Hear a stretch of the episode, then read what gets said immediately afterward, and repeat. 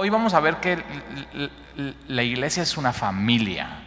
Somos una familia, somos una familia espiritual. Y si te has dado cuenta, eh, tu familia, tu familia, familia, carnal, o sea, tú no la escoges, simplemente te tocó esa familia. Y una de las cosas que haces con tu familia es que, cuando, a ver, ¿qué pasa cuando alguien critica a tu familia?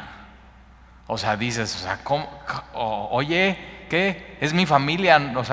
Ahora fíjate, si entendemos eso, que la familia espiritual es la iglesia, ¿qué pasa cuando tú criticas a tu iglesia? Estás, estás haciendo eso, estás criticando a tu familia espiritual. Y tienes que tener mucho cuidado con eso. Y en vez de que critiques a tu iglesia, busca cómo puedes ayudar y amar y servir a tu iglesia.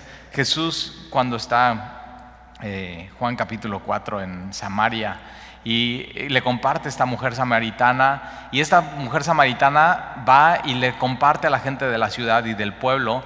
De pronto Jesús está hablando con sus discípulos y les dice, la, mies, la mies es mucha, el trabajo es mucho. Y es esta, esta idea de una cosecha. La cosecha es mucha y ya está lista para ser recogida, pero la mies es mucha, pero los obreros son pocos y de pronto no le, no le da tiempo y no le da abasto a los obreros recoger esa cosecha. Y fíjate, si los obreros no, los obreros de Dios no recogemos esa cosecha, ¿quién la va a recoger? Y acuérdate, Satanás está buscando así robar, matar y destruir. Pero cuando Jesús dice eso, dice la, la, mies es mucha, los obreros son pocos, lo que está sucediendo es que está viniendo esta mujer samaritana con mucha gente de la ciudad a ver quién es Jesús y, buscar en él las respuestas más importantes a la vida. Pero, y Jesús dice, oren para que el Señor mande más obreros a su mies. O sea, oren. Entonces puede ser que si tú de pronto ves ciertas necesidades en la iglesia, entonces que tú ores y digas, sabes que yo quiero ser parte de eso. Entonces, así como no escoges a tu familia carnal, date cuenta, no escoges a tu familia espiritual.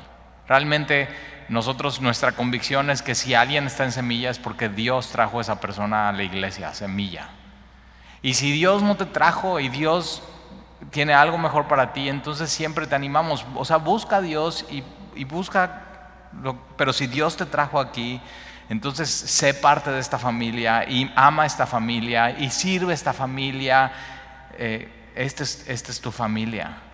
Y entonces vamos a ver esto en una familia que hay, en una familia hay hermanos, en una familia hay papá y mamá, en una familia hay abuelos. Y entonces está hablando de esta interacción de, de, no tu familia carnal, sino tu familia espiritual, los más llegados a, a ti.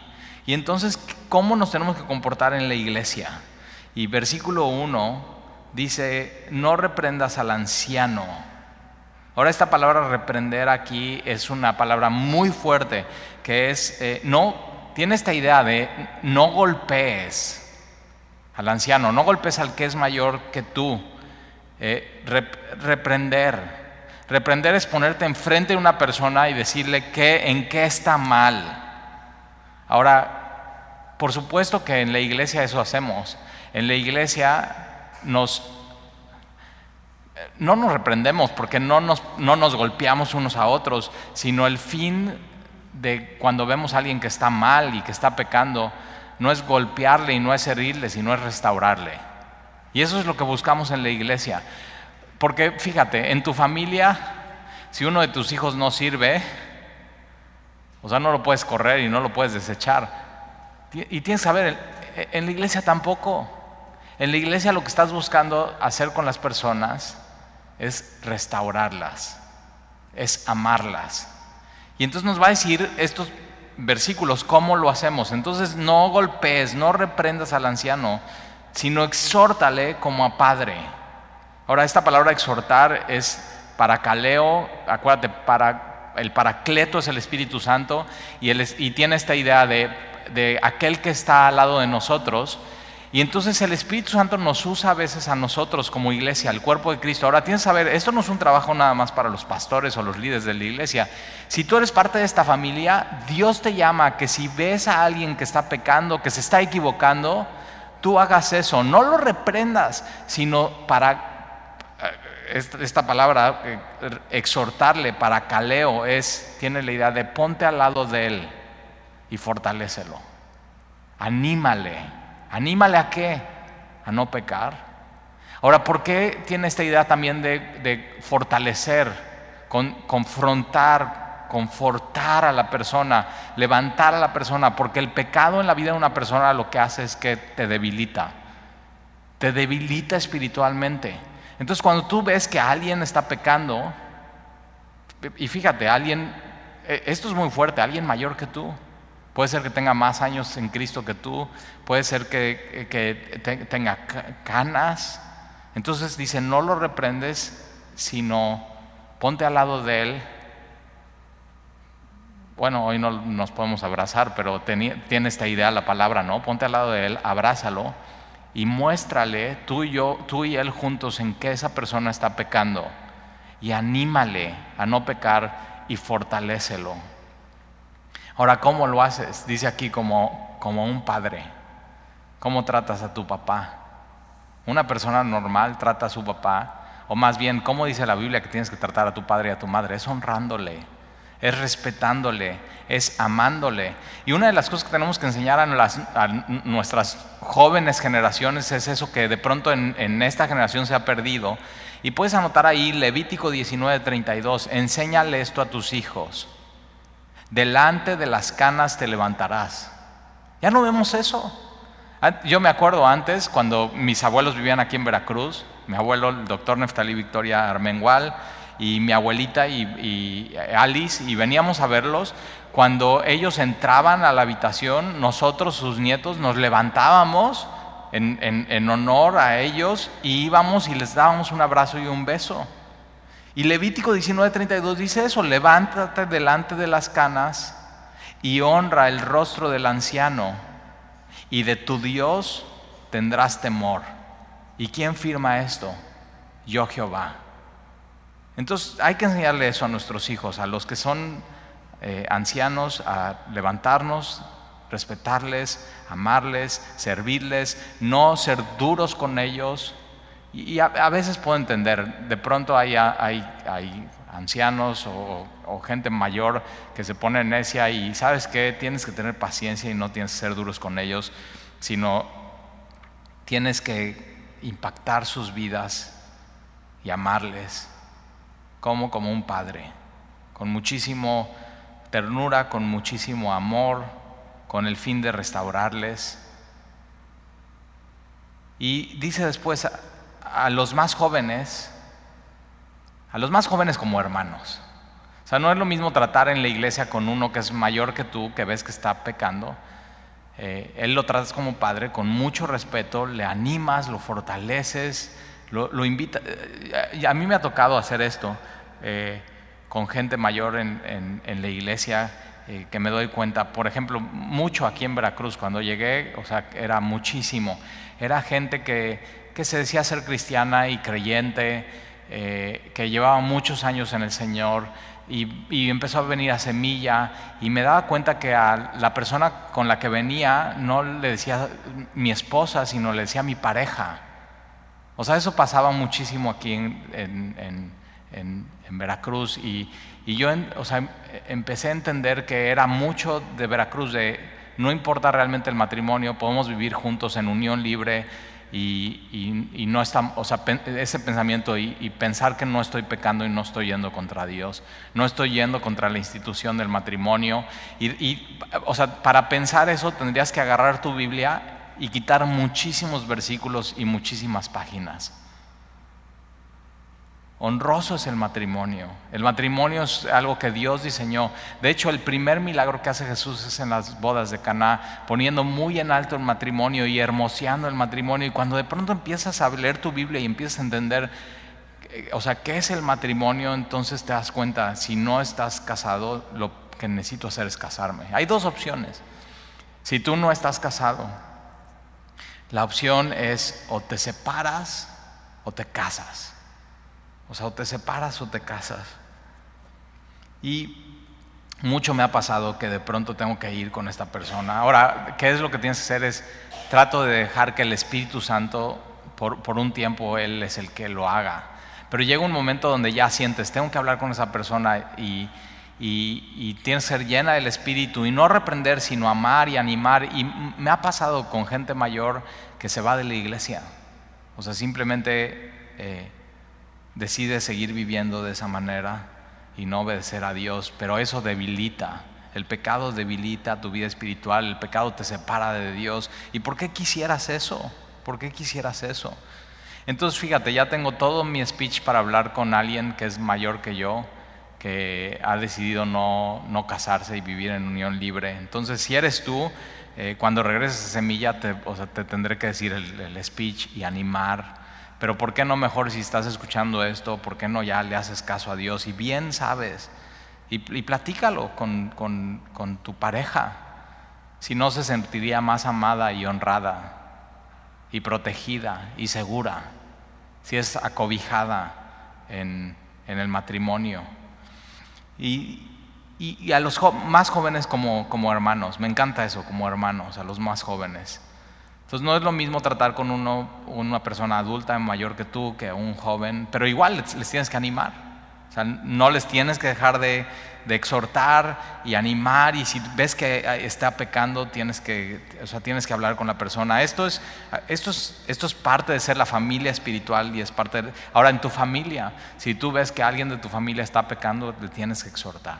No te puedes quedar callado, tienes que hablar y versículo 2 a las ancianas. Entonces ya vimos a, los hombres mayores como a papás, a las ancianas, a las personas mayores como a, como a madres, como a mamá.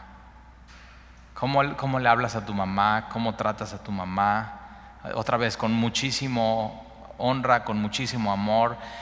Al anciano y a la anciana tienes que no solamente aprender a exhortarles, sino tienes que aprender a escucharles. O sea, ¿cuáles o sea, ¿de dónde viene? ¿Cuáles son sus razones por las cuales está pasando eso en su vida? Y de pronto simplemente con escucharle, eh, Dios le ayuda a poder desmarañar todo, o sea, todo ese problema que traen enredadas. Pero mucho honor a, los ancianos. Aquí una de las cosas que me encanta de Semilla y que, y que voy a extrañar ahora que, que vamos a regresar son los mayores de 60 o sea, cómo amo tenerlos aquí en Semilla y ya, o sea, me estoy viendo y aquí ya va mi querida señora María, cómo amo a esa señora.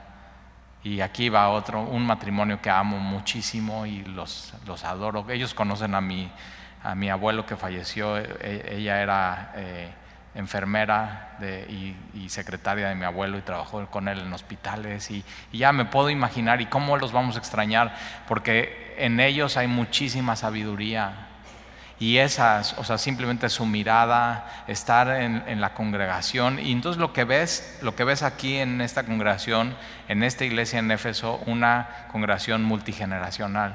Cuidado con, con solamente ir a congregaciones donde, donde nada más es enfocado a los jóvenes. Ahora, cuidado con ir a congregaciones donde solamente es enfocado a los ancianos. O sea, tenemos que ser una congregación enfocada a todos y un poco para todos. Y, después a, las jovencitas, muy importante, a las jovencitas como, como hermanas. Eso. Ahora, si tú eres hombre y tienes una hermana, o sea, la defiendes, la amas, la proteges, hasta tienes esta parte de yo con mi hermana, ¿no? La celaba, ¿no? O sea, como que se le acercaba un cuate y como que quién es, o sea, quiero saber todo de él, su currículum, su, su o sea, todo, todo, todo de él. Pero eh, pone la Biblia una nota muy particular con las jovencitas en la congregación, con toda pureza. Entonces sí, tenemos que tener cuidado con el trato y una de las cosas que siempre hablo con la gente que está a mi lado aquí en la iglesia es, eh, nunca, estés, nunca estés solo con una, con una mujer. O sea, con la única mujer que puedes estar solo es con tu esposa. Y si estás soltero, o sea, menos. O sea, casados trae a tu esposa, invítala y puedes dar una consejería o exhortar o animar a otra mujer. Pero si estás soltero, lo que puedes hacer y lo que nosotros recomendamos es eh, que una mujer aconseje o anime o fortalezca o exhorte a otra mujer. ¿Por qué? Para mantener esta parte de, pureza, con toda pureza. Está hablando de pureza moral, o sea, completamente pureza normal. Entonces, tener cuidado que en nuestra familia espiritual no haya estos enredos que muchas veces se dan por no haber cuidado y por haber bajado la guarda y por no tener normas y políticas. Entonces, eh, cuidemos eso en nuestra iglesia, que haya pureza eh, bíblica sana doctrina, pero también pureza moral. Eso es lo que estamos buscando en, que la doctrina afecte nuestra vida. Entonces a las hermanas con toda pureza. Entonces si tú eres soltero y vienes a semilla, ¿cómo debes tratar a las otras chavas? Como si fueran tus hermanas. Y tú una hermana no le tiras la onda. Y tú una hermana no, o sea, eh, ahí está, pureza. Tres. Dice, honra a las viudas que en verdad lo son.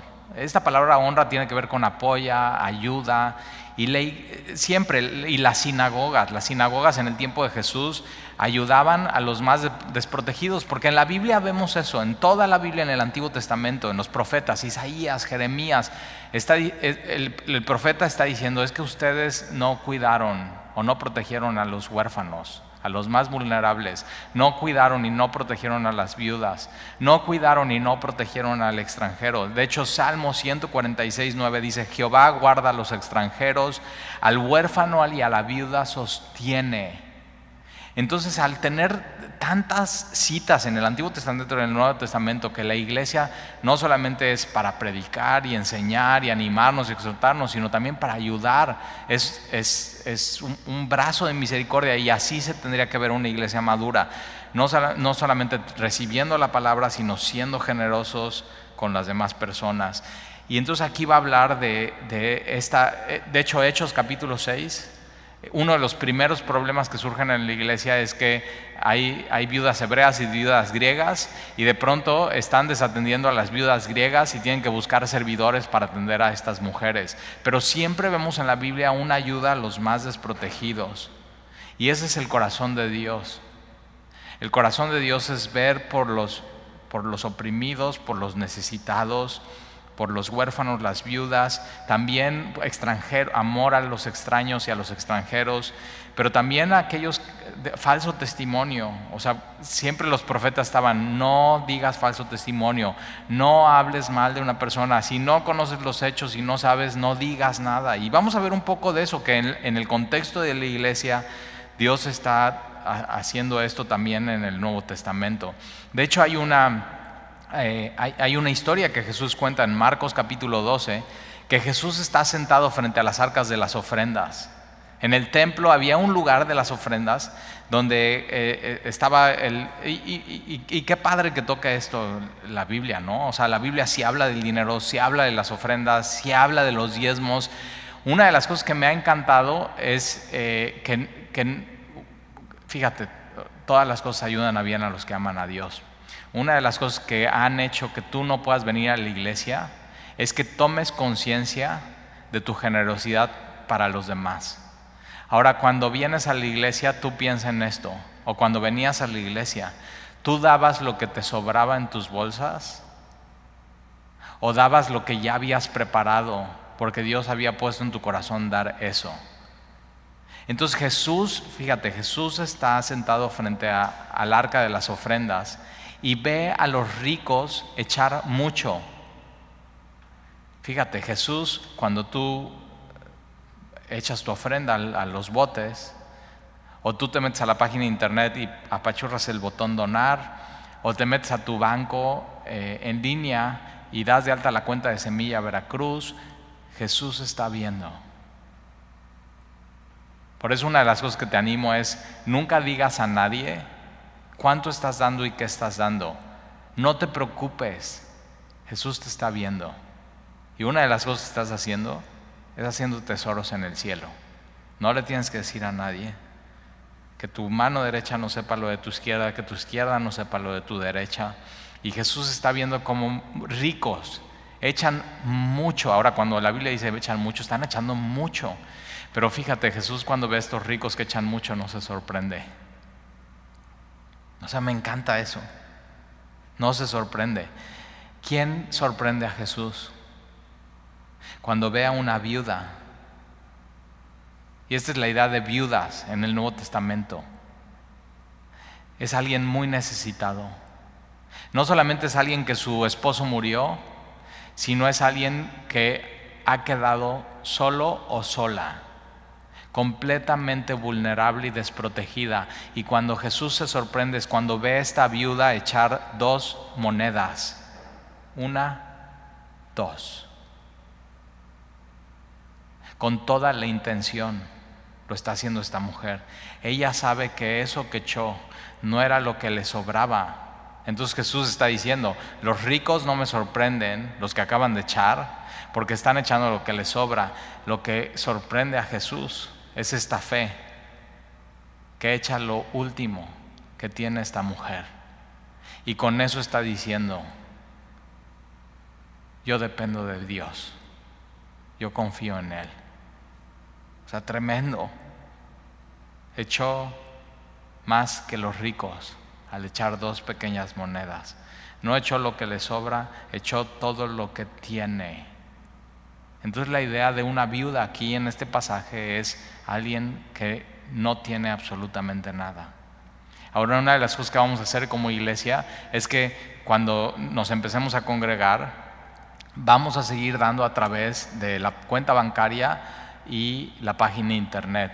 ¿Para qué? Para evitar contagios, para evitar pasar el bote, para evitar que tú tengas que sacar o, traer tu ofrenda y, o sea, pero fíjate, tienes que tener esa confianza, que Dios ve lo que das y ahora lo que das va a ser planeado, va a ser tu corazón frente a Dios diciendo, Señor, yo quiero dar, quiero dar con alegría.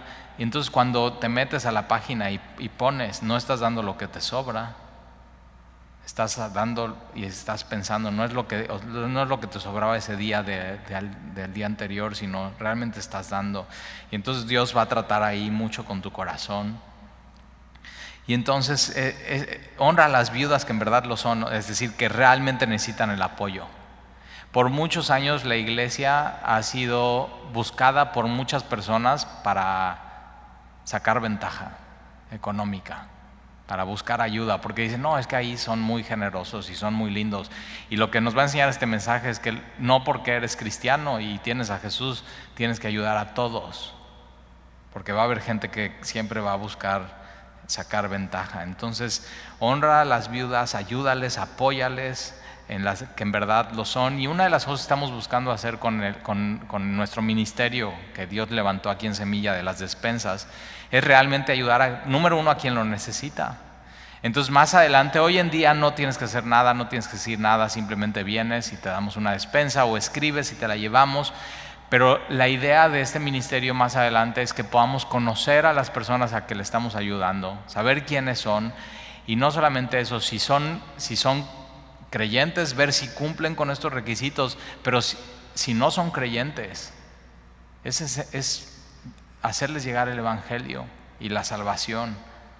O sea, una de las cosas que hoy estaba pensando y estaba platicando con los muchachos aquí en Semilla, es hoy vinieron más de 50 personas y digo, ya eso es una iglesia, de gente nueva que nunca ha venido a una iglesia. O sea, ya hoy hubiéramos podido abrir la iglesia y tener 30% eh, del auditorio lleno en un servicio por esta gente que Dios está usando este ministerio para traerlos a Semilla. Qué increíble. Entonces honra a las viudas que en verdad lo son. Pero si alguna viuda tiene hijos o nietos, entonces no es, no es este tipo de viuda. ¿Por qué? Porque tiene quien la ayude. Entonces, si alguna viuda, y me encanta porque no nada más dice hijos, tienen nietos, entonces si tú tienes abuelita y abuelito, Dios te está hablando a ti. Tienes que ayudar no solamente a tus papás, sino a tus abuelitos yo tengo abuelito eh, y, se llama Don Chiro, me encanta, lo acabo de ir a ver a Cuernavaca. Pero una de las cosas que yo pensaba es que no, la responsabilidad de los papás, o sea, del abuelo, no es de los nietos, es de los hijos. Y un día leyendo esto, así, sape, digo, ah, o sea, no, no nada más es la responsabilidad de los, o sea, si, los papás no pueden ayudar, si, los, si tus papás no pueden ayudar a tu abuelito y tú puedes ayudarle, Dios te está llamando a ayudarle a tu abuelito. Entonces, si alguna viuda tiene hijos o nietos, aprendan estos primeros a ser piadosos para con su propia familia. Fíjate, ¿por qué dice aprendan? Porque no se nos da. o sea, el dinero que ganamos pensamos que es nuestro para nosotros y nos los queremos gastar en nosotros y en nadie más. En nuestra condición pecaminosa somos tremendamente egoístas. Y por eso necesitamos a Dios que nos diga, hijo, ayuda a tus papás, ayuda a tus abuelos. Entonces tenemos que aprender, porque no se nos da. Tenemos que aprender a apoyar a, otras personas. Tenemos que aprender. Ahora, fíjate que dice, aprendan estos primero. Ahora, esta palabra primero es, es, esto es lo más importante para un creyente. O sea, lo más importante para un creyente no es, no es saberte los textos de memoria, no es tomar autoconfrontación y hacer toda tu tarea. No, o sea, lo, más, lo más importante es que eso lo pongas en práctica, que puedas amar a, los de tu casa, a tu familia, a tus papás y a tus abuelos. Me, encanta, Dios es pro familia, Dios es, es pro familia. Entonces tienen que aprender estos a ser piadosos. Enséñales a tus hijos a ser piadosos. Ahora, ¿qué es esta palabra piadoso? ¿Te acuerdas? Lo vimos la semana pasada. Es amar a Dios. Escoger lo que Dios escoge. Obedecer lo que dice Dios. Si tú les enseñas a tus hijos a ser piadosos, más adelante van a ser generosos y van a ser compasivos contigo. Pero tienes que enseñarles a ser piadosos. Entonces aprendan estos primeros a ser piadosos. Entonces una persona piadosa es una persona que no nada más dice que ama a Dios, sino se ve en sus hechos y en sus actos primero en casa. En casa. Entonces, aprendan a ser piadosos para con su propia familia y a recompensar a sus padres. Si tú eres hijo, escucha bien eso. Esta palabra recompensar quiere decir un pequeño retoño. Es decir, mira, Tú has cortado del jardín de tus papás muchísimas flores. Y tú como hijo tienes que por lo menos una pequeña flor darles a ellos. Una recompensa. ¿Por qué? Porque tienes que saber que el papel de papá y mamá es uno de los papeles más difíciles que hay en esta tierra. Necesitas la gracia de Dios, necesitas a Dios en tu vida y tú como hijo necesitas entender, mis papás dieron todo por mí. Y cuando yo crezca, yo lo que quiero es hacerles, regresarles un poquito de lo que ellos me dieron. Entonces, los hijos tienen que aprender a recompensar a sus padres. Yo he escuchado así a jóvenes decir, no, no, es la obligación de mis papás toda la vida darme. Y yo digo, no, o sea, Dios te está llamando a regresarles un poco de lo mucho que tus padres han hecho por ti y te han dado. ¿Cómo, o sea, ¿cómo estás con eso con tus papás? ¿Estás honrándoles, les estás amando, los estás recompensando? Te voy a decir por qué, porque dice aquí, porque esto es bueno y agradable delante de Dios. Esto, esto quiere Dios de ti. Así se ve una persona que ha decidido seguir a Jesucristo. Versículo 5. Mas la que en verdad es viuda, y, ahí está, ¿Quién es, ¿quién es en verdad viuda? La que ha quedado sola y no tiene a nadie y espera en Dios, es decir, es creyente, y es diligente en súplicas y oraciones noche y día. No solamente eh, eh, es creyente y espera en Dios, sino ocupa su tiempo para servir a la iglesia. Ahora, una mujer de viuda o, ya grande que ha quedado sola, posiblemente no pueda cargar sillas, posiblemente no pueda impermeabilizar la iglesia, posiblemente no pueda limpiar baños, pero sabes que sí puede hacer es interceder por los santos. Eso es lo que puedes hacer. Y entonces una, una, verdadera viuda que ha quedado sola y espera en Dios y es diligente en súplicas y oraciones noche y día. O sea, esa sí es la que tenemos que ayudar. Esa es la que es una verdadera viuda. Versículo 6. Pero la que se entrega a los placeres. O sea, que sigue sus pasiones, que sigue sus deseos, que sigue su propio corazón. Viviendo está muerta Manda también estas cosas para que seas irreprensibles, porque si alguno no provee para los suyos y mayormente para los de su casa, ahora dices, ¿quiénes son los míos? Los de tu casa, los que viven bajo tu techo, y no solamente los que viven bajo tu techo, sino por, por alguna situación se ha dividido la familia, pero sabes, son tus hijos, tus papás, tus abuelos, los tuyos, tu esposa.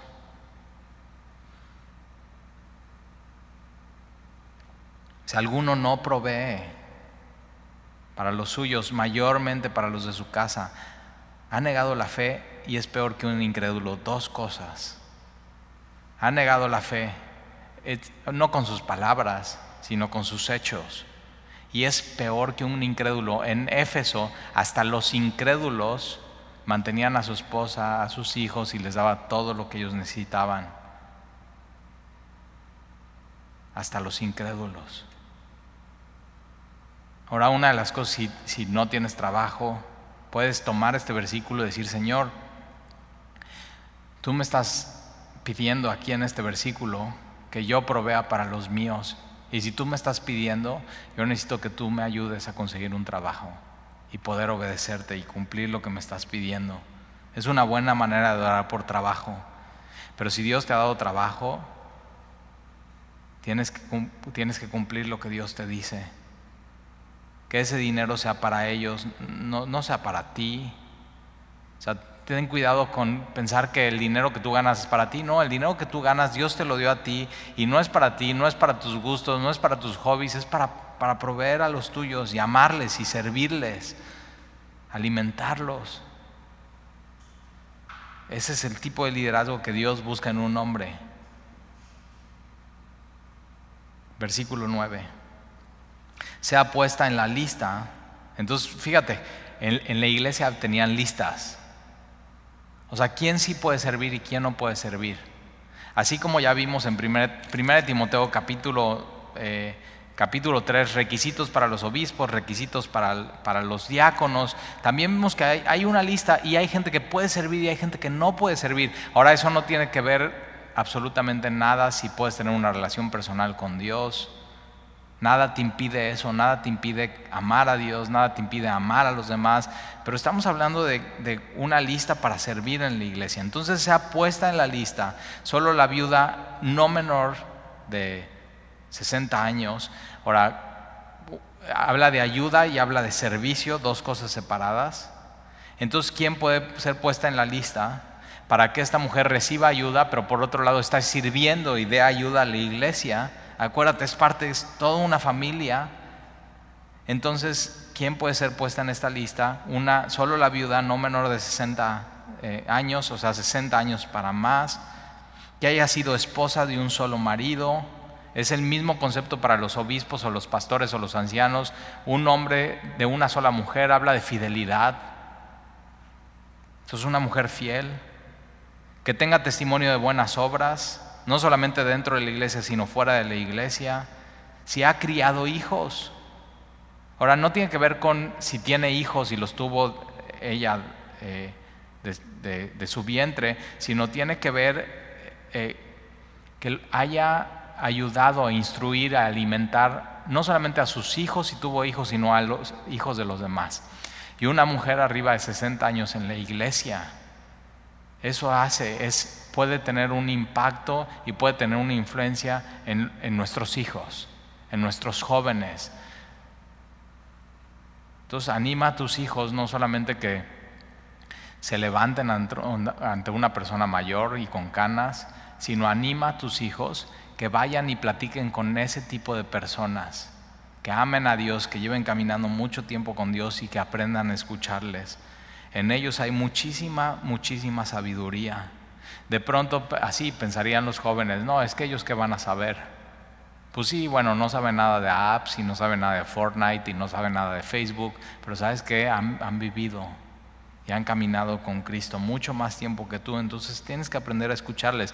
Y mientras tú estás escuchándoles, ellos están amando y están invirtiendo en ti, y mientras tú les estás escuchando, ellos se sienten también amados y útiles. Fíjate cómo Dios piensa en todo en el contexto de la iglesia.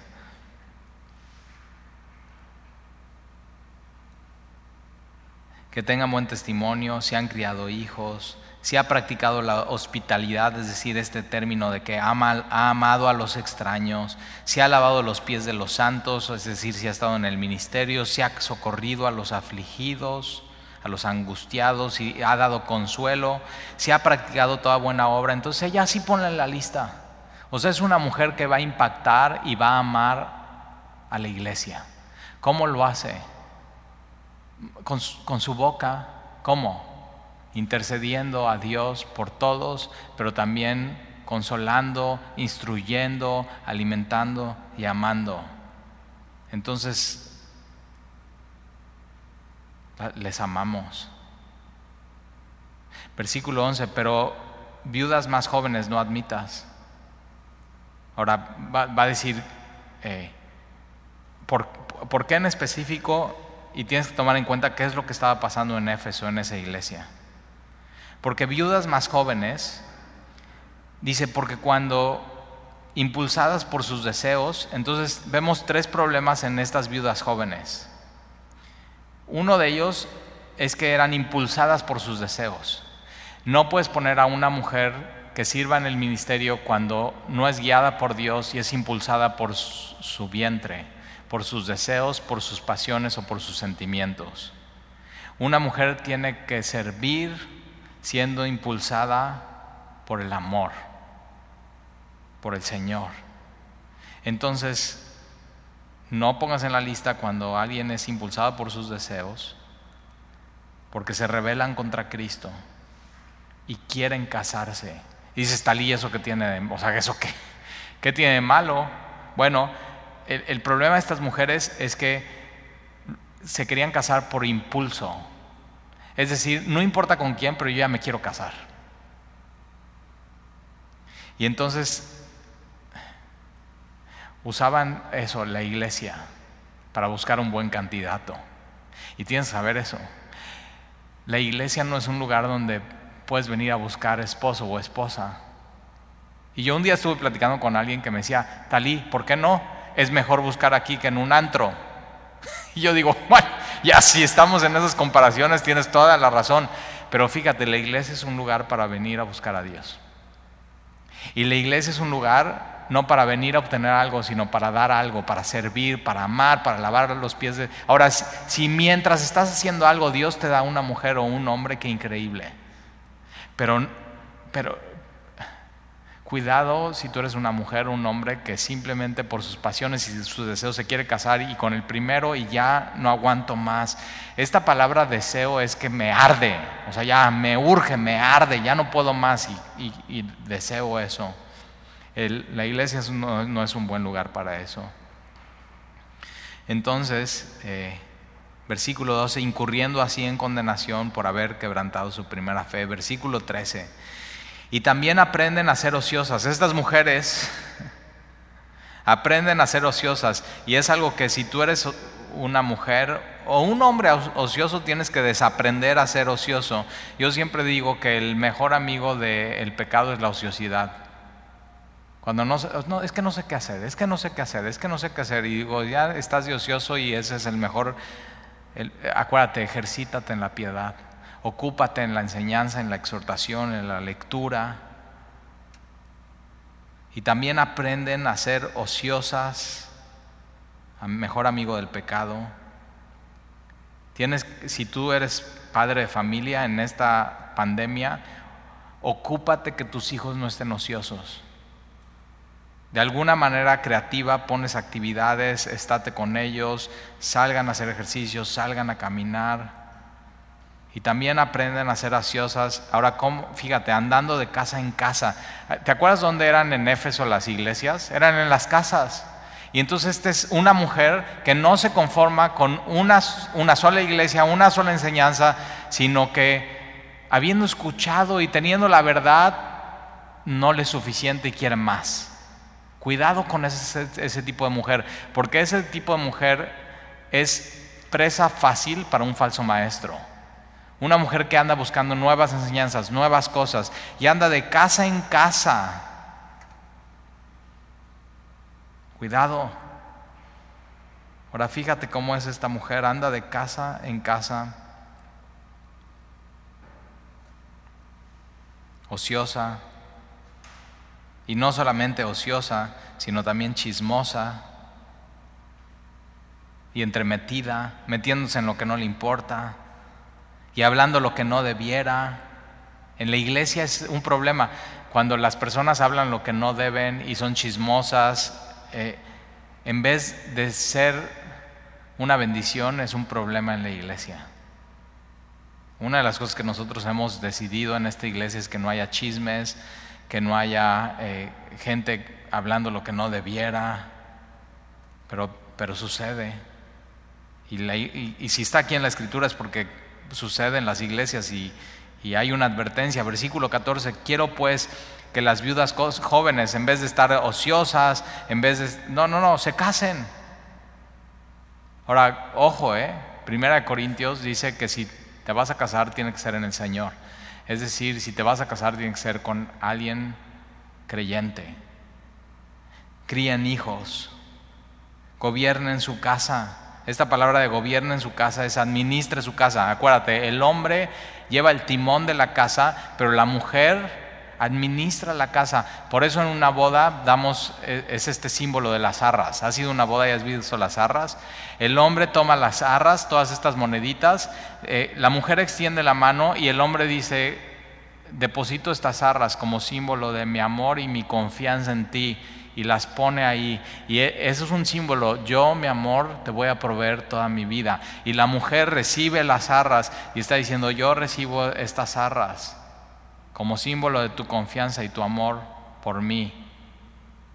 Y lo que tiene que ser esta mujer con estas arras, como símbolo de ser la de la casa, es voy a cuidar esto, voy a administrar bien. Entonces, fíjate, ahí, ahí tienes chamba. Administra, es, es un gran trabajo. Alguien que está administrando su casa, criando a sus hijos, ¿Qué otra cosa mejor puedes hacer como, o sea, para ellos, para tu familia? Y que no den al adversario ninguna ocasión de maledicencia. Porque ya algunas se han apartado en pos de Satanás. Eso estaba pasando en Éfeso. Ya algunas se han apartado. Ahora, ¿cómo, ¿cómo siguiendo a Jesús y yendo en pos de Jesús, dejas de ir en pos de Jesús y vas en pos de Satanás? ¿Sabes cuál es el camino? Versículo 13. Empiezas de ociosa, vas de casa en casa, no solamente ociosa, sino e-, eres chismosa, entremetida, hablas lo que no deberías, es decir, imprudente, y, es, y de pronto ya en, en menos tiempo de lo que te imaginas, estás ya no siguiendo a Jesús, sino estás siguiendo a Satanás. Entonces, si tú ves esto en ti y no ves una mujer que ora, una mujer que sirve, una mujer que ama a los extraños, una mujer prudente, el, día de hoy tienes, tienes, que parar. Tienes que decidir seguir a Jesús en, en todas estas cosas. Versículo 16, y si algún creyente o alguna creyente tiene viudas, y otra vez regresa al punto, si algún creyente o alguna creyente tiene viudas, que las mantenga. ¿Por qué? ¿Por qué tendrías que hacerlo? Porque así lo dice Dios. Así lo dice Dios. Y Dios usa personas para ayudar a personas. Y si quieres agradar a Dios, aquí tienes una manera muy práctica de hacerlo. Y si te das cuenta, he desamparado a, papá y a mamá. Y estoy demasiado preocupado en mí y en mi familia. He desamparado a mis abuelos, abuelita y abuelito. Entonces hoy tienes que cambiar esto en tu vida. Entonces si algún creyente o alguna creyente tiene viudas, que las mantenga y no sea grabada la iglesia. Entonces la, la iglesia no puede ayudar a todos. O sea, lo estamos viendo prácticamente aquí en Semilla. Cada semana o sea, cada vez hay más y más y más y más y más y más, necesidades y va a llegar un momento que no alcanzan las despensas y que no alcanza el dinero. Y entonces, ¿quién tiene que ayudar? Cada quien en la iglesia, empezando con tu casa. Ahora yo entiendo que son tiempos difíciles y puede ser que estés viviendo una situación difícil y necesites ayuda. Pero tú tienes que orar, Señor, no quiero ser carga para la iglesia. Y decirle, Señor, ¿me puedes dar un, me puedes proveer de un trabajo? Y entonces no solamente no ser carga para nadie, sino de pronto puedes orar y decir, quiero ser una bendición. Quiero ayudar, Señor. Quiero amar. Entonces, no se agravada la iglesia. Y fíjate cómo entonces de pronto la iglesia puede decirle a ciertas personas que no, no te podemos ayudar. No quisiéramos decir que no a nadie, pero a veces Dios usa también eso. Cuando la iglesia no puede ayudar y la gente tiene que depender completamente de Dios.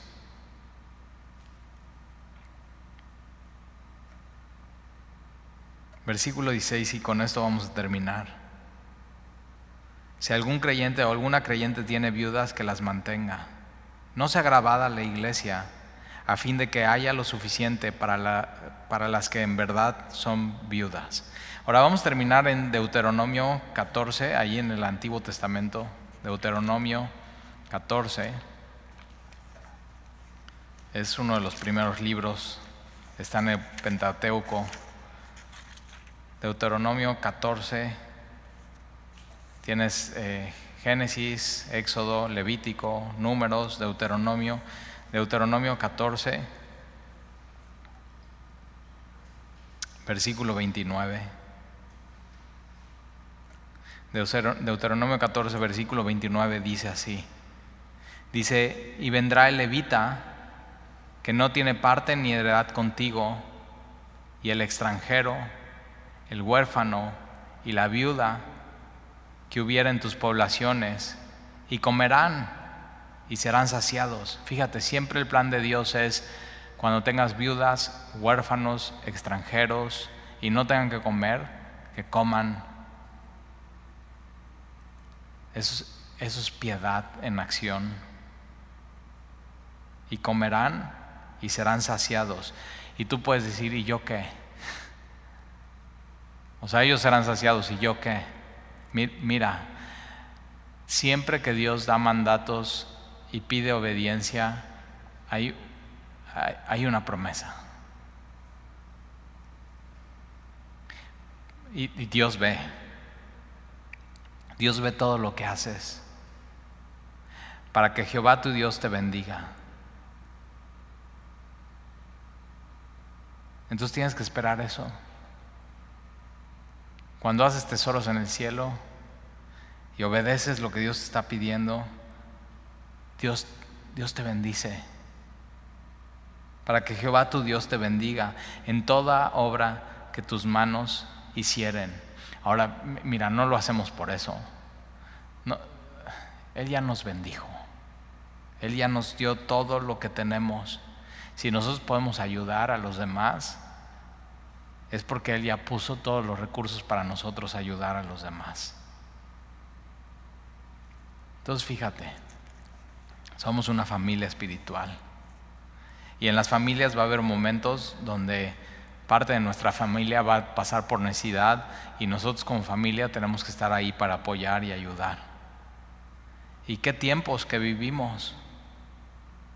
Son tiempos para amar, son tiempos para ser generosos, son tiempos para ser compasivos y son tiempos para, para enseñarle al mundo cómo la piedad, el amar a Dios ha afectado nuestro corazón.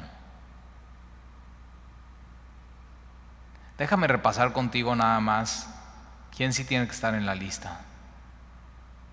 Fidelidad, buen testimonio,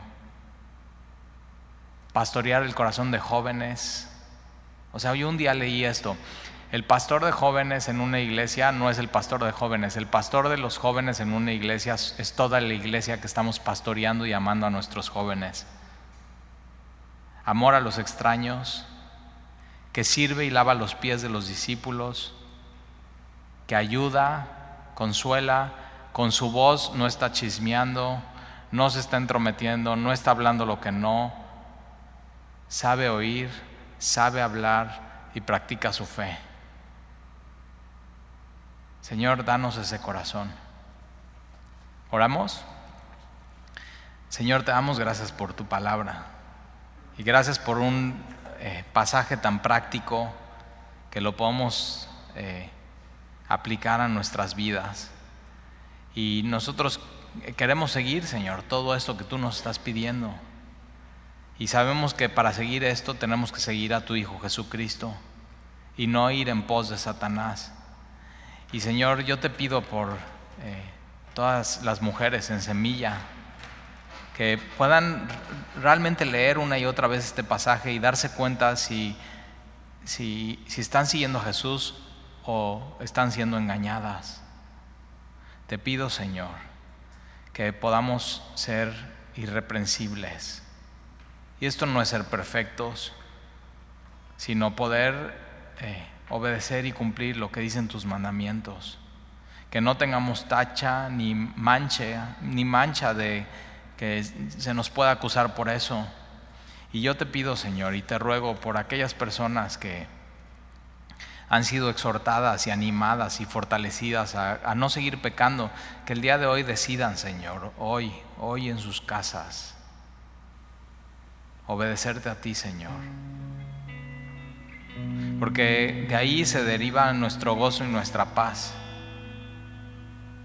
Al poner en práctica nuestra piedad. Y gracias, Señor, porque tú te ocupas de los más necesitados y tus ojos, Señor, están contemplando la tierra. Gracias, Señor, porque nos enseñas con el ejemplo. Y te pedimos, Señor, entonces, por nuestra familia espiritual, te pedimos por semilla, pero también te pedimos por nuestras familias, Señor, los nuestros, nuestras esposas, nuestros esposos, nuestros hijos, nuestros matrimonios, nuestros jóvenes y nuestros solteros. Los ponemos delante de ti, Señor, y te pedimos que les bendigas. Te pedimos hoy también, Señor, por todos aquellos que están enfermos, que los levantes, que los restaures, que restablezca su salud, Señor, pero en medio también de la enfermedad tú te reveles a sus vidas. Y si ellos tienen que corregir algo, Señor, que no esperen más. Te amamos, Señor, y nos acercamos a ti en el nombre de Jesús. Amén.